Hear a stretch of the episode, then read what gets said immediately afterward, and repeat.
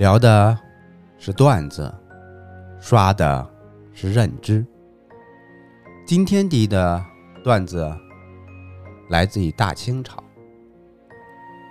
英国人注意到啊，在没有大清官员的场合，大清的百姓表情十分正常；一旦有官员出现，就立刻变得非常的拘谨。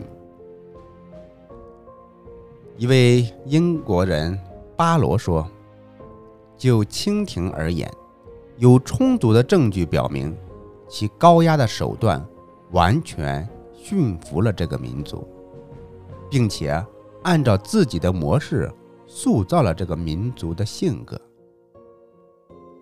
你瞧，配方有点熟悉的味道。”第二个故事。来自于鉴宝，鉴宝专家刘岩终于被抓了。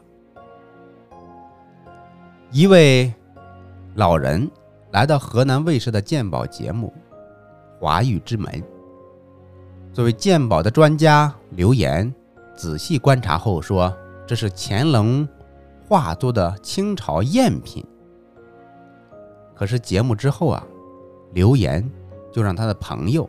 去找这位持宝人，愿意呢以十七万的价格购买老人家的赝品。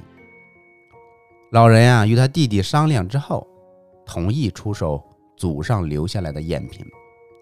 一年之后呢，老人的弟弟看到某拍卖会上的一幅乾隆画作，竟然拍到了八千七百万，而这幅赝品呢，正是他们一年前。出售的，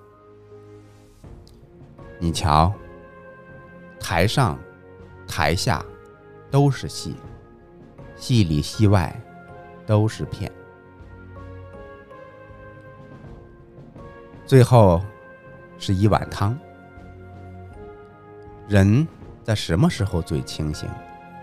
天灾降临后，东窗事发后，大祸临头后。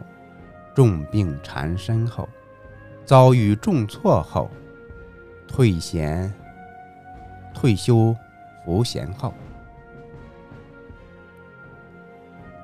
以上就是本期内容。